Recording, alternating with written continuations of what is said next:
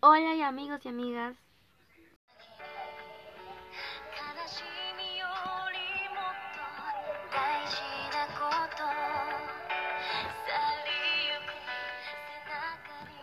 Buenas tardes. Hola, soy El Monzón. En esta oportunidad trataremos acerca de la contaminación del aire y la salud. Pero primero debemos entender qué es la contaminación ambiental. Es una mezcla de partículas sólidas y gases del aire. Consiste en la presencia de materias o formas de energía en el aire.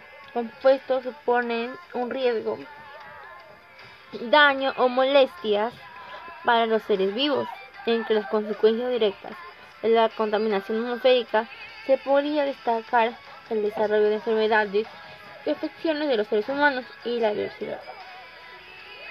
También la pérdida de zonas de grandes concentraciones o la aparición de olores agradables. ¿Qué tipo de sustancias produce contaminación del aire? La contaminación se representa en diferentes sustancias que se derivan fundamentalmente en los cinco actividades humanas. La concentración de las sustancias químicas es altamente nociva para la salud del ser humano y de animales. Estas sustancias son el monóxido de carbono, el dióxido de carbono, el dióxido de nitrógeno, óxido de nitrógeno, el ozono de nivel del suelo, el material particulado, el dióxido de azufre, el nitrocarburos, el plomo. ¿Dónde se produce la contaminación del aire? Estas emisiones tienen focos básicos, producidos por el ser humano, claro está. Son las industrias. En muchos países la producción de energía es la fuente principal de la contaminación del aire, aunque no la única. La quema de carbono por parte centrales eléctricas o aquellas plantas basadas en el diésel son dos de las fuentes de emisiones más frecuentes y nocivas de la misma manera los procesos industriales y el uso de solventes e industrias químicas contribuyen a la contaminación del aire y el calentamiento global. Seguimos con el transporte. Cerca del 25% de todas las emisiones de dióxido de carbono relacionadas con la energía provienen del transporte. Estas emisiones producen precisamente cerca de 400.000 muertes prematuras por año por la mala calidad del aire. La mitad de ellas son consecuencias de las emisiones de diésel. Por ejemplo, podemos hacer preguntas para mejorar el aire mediante el uso de combustibles más limpios a la implementación de medios de transporte movidos por medio de energía renovables o que no sean nocivos para la persona. En la agricultura de este sector hay dos fuentes principales que producen los gases de efecto invernadero. Por un lado, la quema de residuos agrícolas por metano y amoníaco que genera la ganadería. Las emisiones de metano son especialmente destacables, puesto que afectan el ozono, horas del suelo. Esta contaminación del aire es causada de enfermedades respiratorias y aumenta el asma. El metano es además es un gas.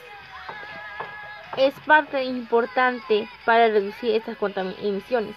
Por ejemplo, disminuyendo el consumo de carne o, mm, minimizando el desperdicio de alimentos, evitando de este modo una sobreproducción basada en amplia demanda de comida. Los residuos generados en el mundo, los desechos orgánicos se queman en el aire libre, lo que genera emisiones atmosféricas, dioxinas nocivas y furanos, metanos o carbono negro, una problemática que afecta especialmente a aquellas regiones de zonas o país en vías de desarrollo. Del mismo modo, una separación de estos y sus conversión de compost vía bioenergía ayuda a mejorar la fertilidad y la calidad del suelo, generando además de manera clara fuerte energía alternativa más limpia y sostenible para el aire. En los hogares, la contaminación del aire desde hábitos domésticos es nociva de dos maneras. Por un lado, aunque el aire que las personas respiramos en sus hogares de manera directa producida por el medio y largo plazo de enfermedades respiratorias. Pero claro, aunque repercute el aire exterior, las fuentes de contaminación provienen de quema de madera y la combustible fósil para actividades como cocinar, calentar o iluminar los hogares. Aunque es terminado en general, el 85% de los hogares tienen acceso a fuentes de energía más limpias. El menos del 97 países del mundo. Lo cierto es que estima probablemente que es mil millones de personas continúan usando combustibles sólidos, lo cual es una cifra muy elevada, que produce una gran calidad de emisiones de contaminantes del aire. Mantener la calidad del aire es fundamental supervivencia de las personas, especialmente de los vivos de la Tierra. El problema de la contaminación no se origina de ahora, sino desde mucho antes.